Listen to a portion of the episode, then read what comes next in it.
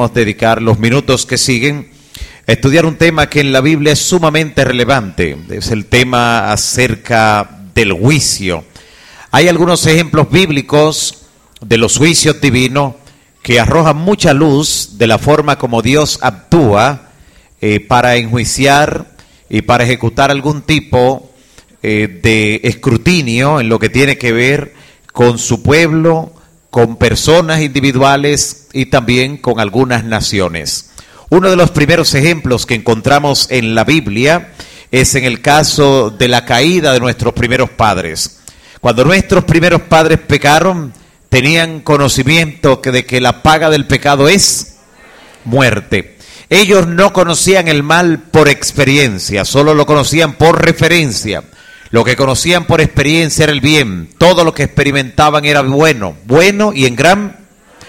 Así que Dios les refirió qué cosa era el mal, pero no lo conocían por experiencia.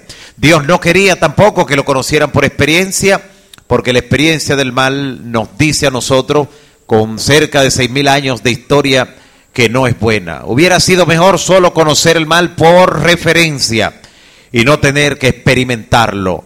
Tristemente hoy en día el mal se conoce por toda la experiencia y el bien solo por referencia. Tan referente solamente el bien para nosotros que cuando Dios decide darnos una descripción de lo que serán las glorias del mundo venidero, como no entenderíamos plenamente lo que es, solo dice que cosas que ojo ni oído y ni siquiera han subido al pensamiento humano. Pero esas son las cosas que Dios ha preparado para los que le aman.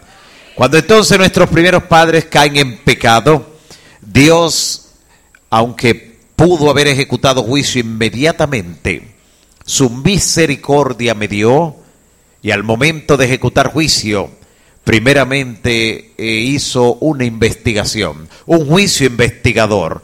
Preguntó a Adán, preguntó a Eva, no le preguntó a la serpiente, pero preguntó a Adán y preguntó a Eva. A la serpiente ya no había que preguntarle porque ya se le había dado incluso oportunidades antes de ser lanzada fuera la serpiente antigua que se llama Diablo y Satanás. Pero a nuestros primeros padres Dios le preguntó, luego de preguntarle y permitir que ellos se expresaran y confesaran si así lo querían, recordando que la confesión es la primera parte del arrepentimiento, entonces Dios le dictó la sentencia. Luego de un proceso de investigación, de un juicio investigador, le dictó, ¿qué cosa? Y luego entonces vino la ejecución. Y Dios no pregunta por qué Él necesita información, sino porque en este proceso de juicio Dios mismo está siendo juzgado. Por eso el salmista, en el Salmo 51, ustedes conocen ese salmo penitencial, donde él pide perdón de manera especial arrepentido por el pecado que cometió cuando mató a Urias, Eteo, en el caso de Betsabé. Note cómo dice Salmo 51 en el versículo 4. Salmo 51, 4. Dice el salmista en medio de su, de su oración, contra ti, contra ti solo he y he hecho lo malo delante de tus para que seas reconocido, ¿qué cosa? Justo en tu palabra y tenido por puro, ¿dónde? En tu juicio. Luego el apóstol Pablo, tomando este texto en Romanos, dice, eh, para que venzas cuando fueres juzgado. Dios está siendo juzgado, el juicio es de Él. No solo porque Él lo lleva a cabo, sino porque Él mismo está siendo enjuiciado. Porque cuando el enemigo se rebeló, y cuando contagió de su rebelión a la tercera parte de los ángeles celestiales, lo que quedó en entredicho fue el nombre o el carácter de quién? El nombre o el carácter de Dios. Por eso cuando Jesús dice que vino a buscar y a salvar lo que se había perdido, no se estaba refiriendo solo al ser humano, sino el concepto, la imagen del carácter de Dios que se había perdido. Tanto es así que todo creyente maduro al momento de orar entiende que antes de hacer cualquier petición personal, lo que está en primer lugar es pedir que el carácter de Dios sea vindicado. Por eso en la oración modelo Jesús nos enseña a decir, Padre nuestro que estás en los cielos, ¿qué cosa? Santificado sea tu qué. Pero recordamos que en la Biblia el nombre representa el carácter. ¿Qué cosa representa el nombre? El carácter. Así que lo que quedó en entredicho cuando ocurrió la rebelión en el cielo fue el carácter de Dios. Y lo que Satanás trató de colocar de, contra la espada y la pared cuando tentó a nuestros primeros padres fue justamente ese carácter de Dios. Pensó que si Dios perdonaba al ser humano estaba en problemas y si no lo perdonaba también estaba en problemas. Sin embargo, Dios, que ejecutó su plan concebido desde antes de la fundación del mundo, queda como justo porque condena el pecado, pero queda como misericordioso porque abre una vía de salvación. Alabado sea su nombre. Así que eh, vemos aquí que este es un ejemplo eh, práctico de cómo Dios lleva a cabo el juicio. O primero un juicio investigador, hace preguntas, luego la sentencia y luego y finalmente la ejecución. Con Caín también ocurre lo mismo, porque Caín, recuerdan cuando mató a su hermano Abel, Dios no viene y le dice, como mataste a Abel, te va a llegar esto, sino que lo primero que Dios hace con Caín también es, ¿qué cosa? Preguntar. ¿Cuál fue la pregunta? ¿Dónde está tu hermano? Ahí está otra vez, un juicio investigador. Y entonces, eh, luego que Caín intenta defenderse, el Señor le pone en claro que él sabía muy bien, le dice, la sangre de tu hermano Abel, ¿qué cosa? Clama a mí desde la tierra. Y entonces allí Dios le dictamina un juicio. Una segunda maldición cae sobre la tierra. Primeramente al hombre se le había dicho que como consecuencia la tierra le iba a producir, ¿qué cosa? Y que con gran esfuerzo hasta el día de su muerte iba a poder, a poder producir la tierra, poder poner a producir la tierra de la que fue tomado porque polvo eres, le dijo el Señor, y el polvo. Y ahora le dice a Caín que esa tierra que tragó la sangre de su hermano, entonces ahora le caía una pesada y segunda maldición. Y entonces también ahora tiene que irse al destierro como parte de la condena y de la ejecución. Sin embargo, aún en ese juicio contra Caín vemos misericordia porque Dios le coloca una, ¿qué cosa?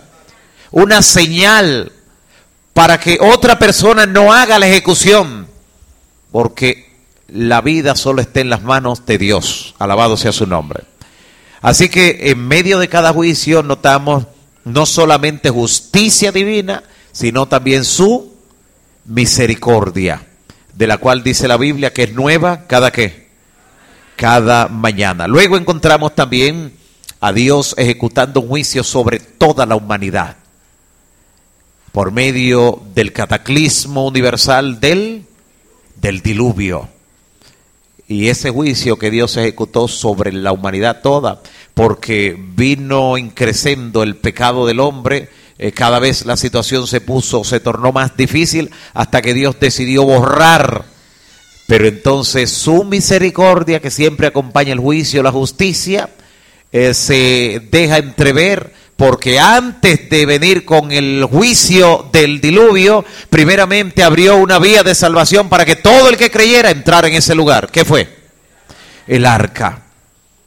Así que hubo eh, misericordia, pero ya el caso del arca revela un detalle más acerca del juicio que será muy útil para cuando veamos también el juicio escatológico en el tiempo eh, ya del fin, porque en tiempos del diluvio aun cuando la puerta del arca se qué.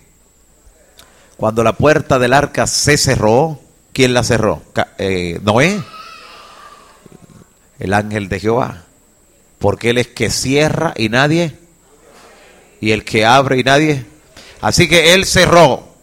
Pero después que la puerta del arca se cerró, hubo un periodo de tiempo para que llegara la ejecución de lo que ya estaba determinado. Porque aunque no llovió durante cuántos días, pero ya no había oportunidad para que el que tuviera afuera entrara, ni el que estaba adentro, ¿qué cosa? Saliera. No había posibilidad de abrirla ni en una ni en otra dirección. Los que estaban salvos estaban salvos. Y los que estaban perdidos estaban perdidos para, para siempre. Y luego entonces vino el juicio, pero luego de un periodo de prueba porque fue un tiempo de prueba y de angustia, primero para los que estaban adentro del arca y luego para los que estaban afuera, cuando comenzaron a ver las primeras lluvias, las primeras gotas de agua que cayeron eh, sobre todo el planeta Tierra. De paso, ellos que no creían que iba a llover, porque hasta el momento eso nunca se había visto, se había visto, cuando esas primeras nubes comenzaron a surcar el firmamento, cargadas de agua. Eh, de hecho, esos fueron los primeros objetos voladores no identificados que vio la humanidad. Eh, se sorprendieron y ante la mirada expectante de ellos comenzó a caer ese juicio. Y esas primeras gotas de agua eran las primeras gotas de la ira divina. Así un día también caerán sobre la humanidad cuando ya la humanidad está, esté dividida. Cuando ya el Señor haya dicho que el que sea justo siga siendo, pero el que sea sucio. Así que el caso del diluvio, el juicio que se ejecuta allí, es sumamente interesante con relación a esta temática. Ahora, noten el contexto en el que Dios ejecuta el juicio, el cual es transparente. El juicio de Dios es transparente. Por eso en el juicio se habla de libros. No porque Dios necesite tener cosas anotadas allí, sino porque en el juicio hay testigos. Y noten el contexto de esos testigos que presenta la palabra en el Salmo 50. Salmo 50. Note lo que dice desde el versículo 1. Salmo 50 versículo 1. Dice, el Dios de dioses, ¿quién? Dice, Jehová, ¿a ah, qué cosa? Ha hablado y convocado la tierra desde el nacimiento del sol hasta dónde? Desde Sión, perfección de hermosura, Dios ha resplandecido. Es Sión la celestial, claro. Vendrá nuestro Dios y qué cosa? Y no callará Fuego consumirá delante de él. Yo pregunto, ¿cuándo va a ocurrir eso? Cuando Cristo, ¿qué cosa? Cuando Cristo venga. Vendrá nuestro Dios y no callará. Fuego consumirá delante de él. Y en derredor suyo habrá terrible tempestad. Convocará, ¿a quiénes va a convocar? A los cielos de arriba y a la tierra. ¿Para qué está convocando a todos que asistan? ¿Para qué? ¿A quiénes dice que va a juzgar? A su pueblo es uno de los objetos del juicio divino, su pueblo. Porque el pueblo de Dios cuando es juzgado, es vindicado, es justificado por la sangre de Cristo y es liberado. Son tres cosas que ocurren cuando el pueblo de Dios es, es juzgado. Vindicado, justificado y también liberado. Esas tres cosas ocurren con el pueblo de Dios. No ocurre lo mismo cuando son juzgados los perdidos, que finalmente son destruidos. Pero entonces Dios convoca cielos y tierra para juzgar a su pueblo. Y dice el versículo 5 que él describe, juntadme mis santos, los que hicieron conmigo, ¿qué cosa? Y entonces dice el versículo 6, y los cielos declararán su qué cosa? Pero no se está refiriendo al cielo eh, como tal, al cielo literal, sino a los que habitan en el cielo. Cuando dice que la tierra alaba al Señor, está refiriéndose a los que aquí le alaban. Y ahora dice que los cielos declararán su qué cosa? Van a ser convencidos de que Dios no fue injusto cuando expulsó al enemigo y a sus ángeles. Los cielos declararán su justicia porque Dios es, ¿qué dice su Biblia? Dios es el juez, alabado sea su nombre. Y qué interesante la descripción que hacen los salmos acerca de esta temática, cómo Dios convoca a todo el universo eh, para que el juicio se haga de manera transparente. El pecado no comenzó aquí en la tierra. ¿Dónde comenzó el pecado en el universo? Así que allá tiene que eh, resolverse también.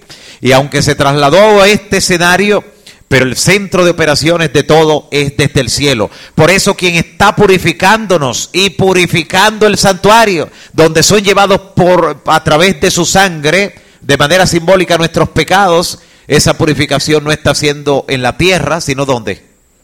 En el cielo.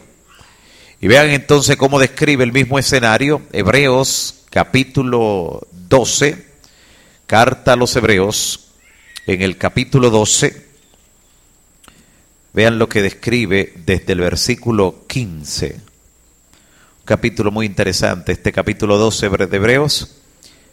Hebreos 12 desde el versículo 15. Mirad bien, dice el apóstol, mirad bien que ninguno se aparte de qué cosa? De la gracia de Dios. Somos salvos por gracia. No hay otra razón. Así miren que nadie se aparte de qué cosa?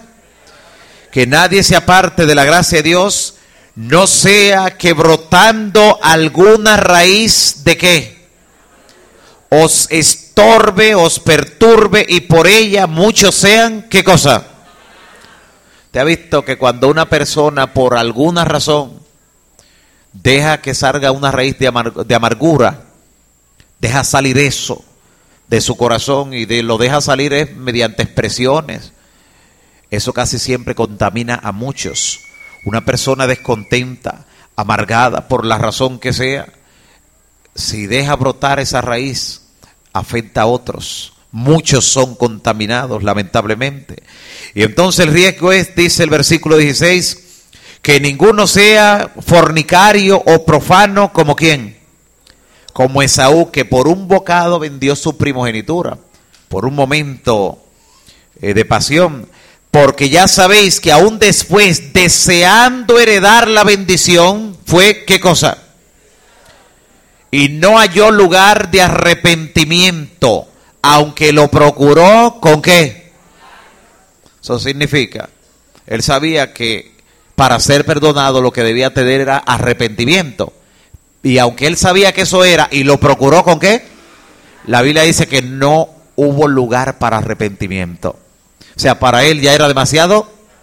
Y lo está poniendo como ejemplo y nos dice que miremos bien para que no nos ocurra lo mismo. Dice el verso 18, porque no se han acercado, hermanos, ustedes no se han acercado al monte que se podía palpar, que ardía con fuego al turbión, a la oscuridad y a la tempestad, eso fue en Sinaí, y al sonido de la trompeta, y a la voz que les hablaba, la cual los que le oyeron rogaron que no se les hablase más, porque no podían soportar lo que se qué. Incluso si una bestia tocaba el monte era pedreada o asaeteada, y tan terrible era lo que se veía, que Moisés dijo, estoy espantado, ¿y qué cosa? Sino que, hermanos, en vez de acercarse al monte Sinaí, ustedes se han acercado al monte de Sión. ¿Dónde nos hemos acercado? ¿A cuál creen ustedes que Pablo, el apóstol, aquí está diciendo que nos hemos acercado? ¿A qué Sión? ¿Sión la terrenal? Sión la celestial. Por medio de Jesús, Él dice que incluso nos hemos sentado con Cristo en los lugares celestiales. Así que nos hemos acercado al monte de Sión. Mire qué solemne es el llamado que Dios nos ha, nos ha hecho. Y nos hemos acercado a la ciudad, ¿de qué dice allí? Del Dios vivo. La Jerusalén, ¿cuál dice la Biblia? La celestial. Y a una compañía innumerable, ¿de qué cosa? Esos ángeles están allí, están contemplando todo lo que se hace en el juicio. En Apocalipsis 5:11 dice el apóstol Juan que son millones de cuántos? Millones de millones, y todos están allí justamente en ese escenario donde se lleva a cabo el juicio. Eh, aquí dice el apóstol que son innumerables ángeles. Además nos hemos acercado a un grupo más que está allí, a la congregación general de los primogénitos que están inscritos en los cielos. ¿La congregación de qué cosa? De los primogénitos. ¿Quiénes son esos primogénitos? Usted nota que en la Biblia a Jesús le llama el primogénito. Le llama el primogénito de toda creación.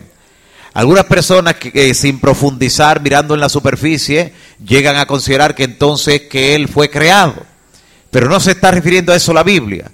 Jesús llegó a ser el segundo Adán. El segundo.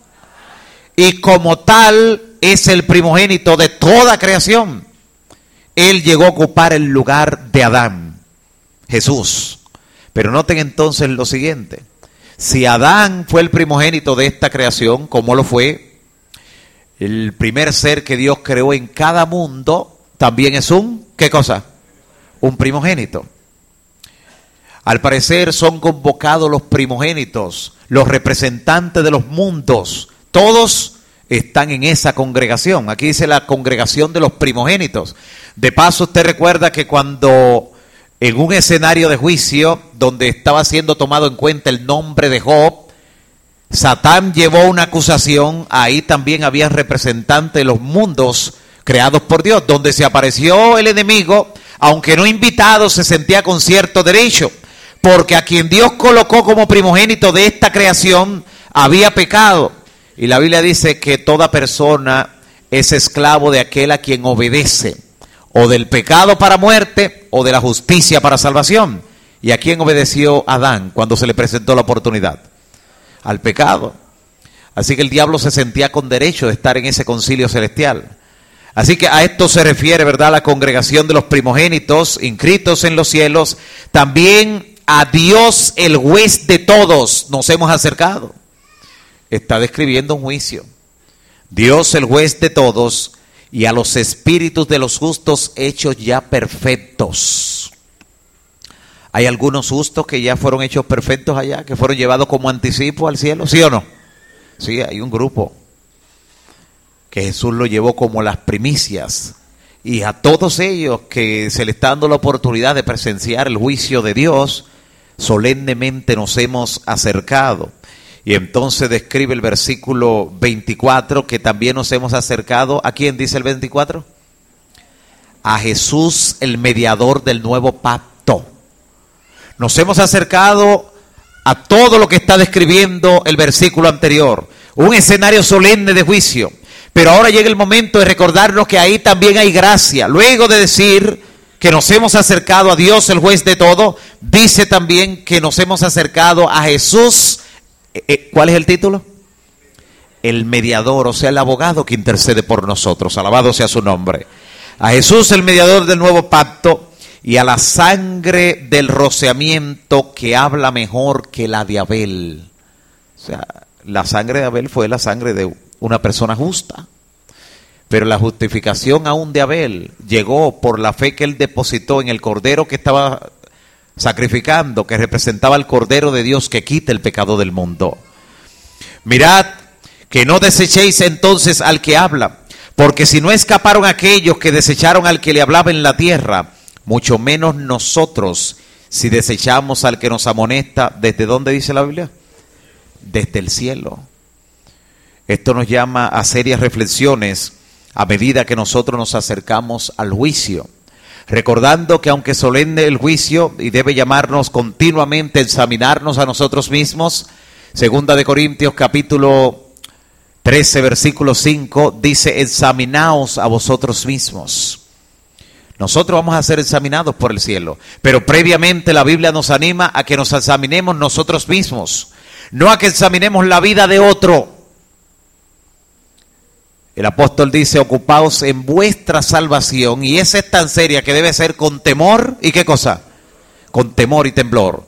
Examinaos a vosotros mismos a ver si estáis en fe.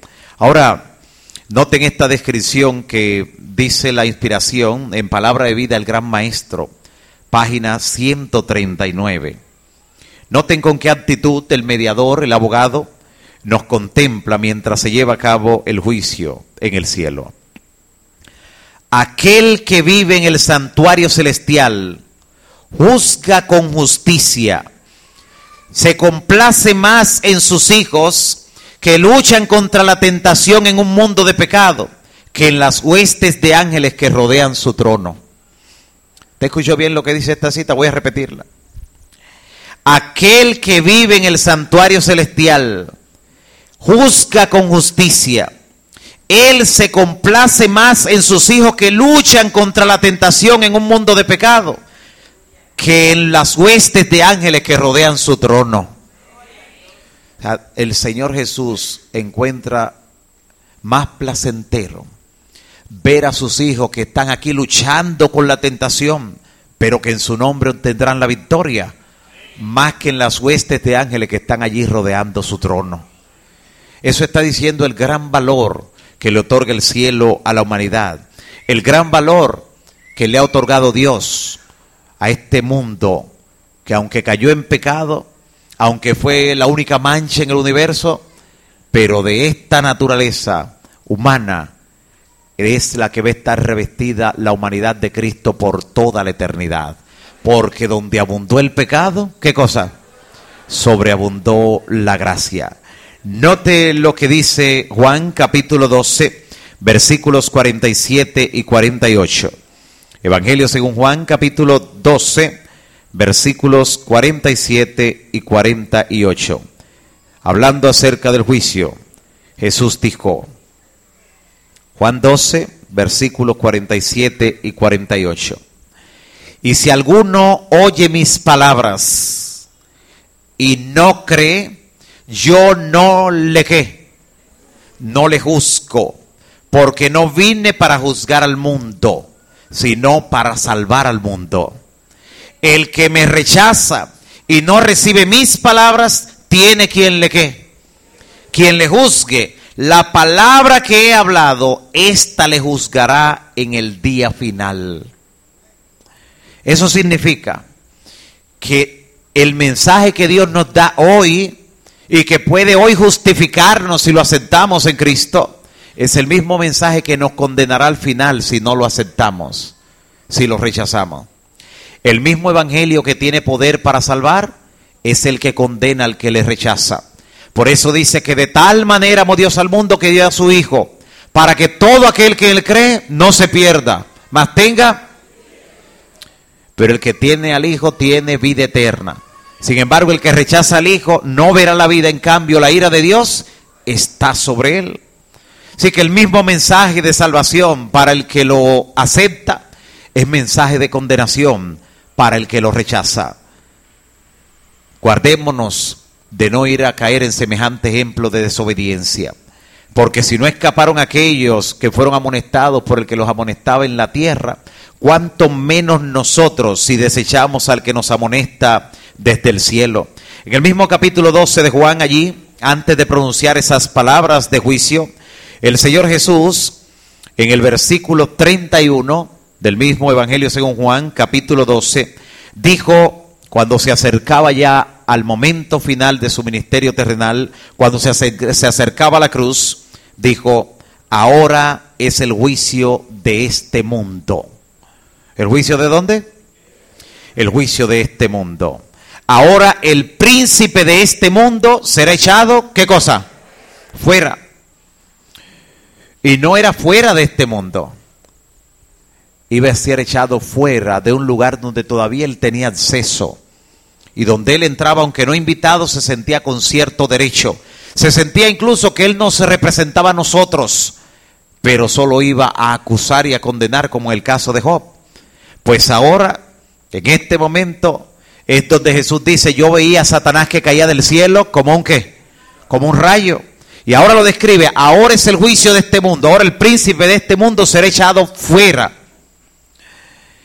Dice el libro deseado de todas las gentes, en el capítulo consumado es, que cuando Jesús pronunció esas palabras en la cruz, fue la sexta frase de Jesús en la cruz antes de morir, consumado es. Cuando Jesús pronunció esas palabras, dice el deseado de toda la gente, que esas palabras encontraron eco en todo el firmamento, que esas palabras traspasaron los cielos, traspasaron la estratosfera, llegaron hasta el cielo y cuando esas palabras, consumado es, llegaron al cielo, en ese momento fue cuando los ángeles pronunciaron las palabras que están en Apocalipsis capítulo 12, que dijeron, ahora, así como él dijo ahora, ha venido el juicio. Allá los ángeles dijeron, ahora ha venido la salvación de nuestro Dios, porque ha sido lanzado fuera el acusador de nuestros. Noten que con frecuencia leemos ese capítulo, que es un resumen de la gran controversia, y podemos confundir, ¿verdad? Porque allí se habla de la primera caída y la segunda caída del enemigo. Podemos creer que cuando dice ahora ha venido la salvación de nuestro Dios, podemos pensar que es en la primera caída de Lucifer cuando fue expulsado. Pero es en la segunda, es que allí en el capítulo rápidamente se describen muchos eventos. ¿Cómo sabemos que es la segunda caída? Que es cuando Jesús muere en la cruz. Número uno, porque dice que ha venido la que? La salvación de nuestro Dios. Y dice, y ellos le han vencido por medio de la qué? Cuando él fue lanzado la primera vez no se había derramado ninguna sangre, ¿verdad que no? Así que en ese momento es que los ángeles pronuncian esas palabras. Y repito, el deseado de toda la gente en el capítulo consumado es, así lo describe. Al escuchar las palabras de Cristo, consumado es, los ángeles alegres entonces dicen, ahora ha venido la salvación de nuestro Dios, porque ha sido lanzado fuera el acusador de nuestros hermanos. De hecho, cuando fue lanzado la primera vez, todavía no acusaba a ninguno de nuestros hermanos, ¿verdad que no? Ahora, de, cuando Cristo murió, sí ya tenía un historial largo de acusación. Entre ellos se, contaba, se encontraba Job, entre los que él había acusado. Así que el juicio al enemigo, donde se le expulsó en forma definitiva, después de Jesús morir en la cruz, eso aseguró que un día él será destruido para siempre. En este conflicto entre el bien y el mal, en este mundo hay dos señores, uno vencido y uno vencedor. Pero el que está vencido no se da por vencido, valga la palabra, sino que continuamente intenta arrastrar a alguien de su lado, continuamente quiere hacer quedar mal a Dios en su juicio. Pero el nombre de Dios finalmente en este juicio será vindicado y lo será por toda la eternidad. Es tiempo de que nosotros nos coloquemos del lado de Cristo. No solo una vez cuando decidimos aceptar el nombre de Cristo, sino cada día ante cada prueba, ante cada tentación, colocarnos del lado de Cristo. Y cuando hemos fallado, cuando hemos pecado, cuando hemos caído, no resistir al Espíritu Santo que siempre nos impresionará y nos convencerá de pecado. No resistir al Espíritu Santo, porque si lo resistimos, llegará el momento entonces que lo vamos a contristar, a entristecer. Y si lo entristecemos en algún momento, como dice Primera de Tesalonicenses 5:19, estaremos apagando al espíritu.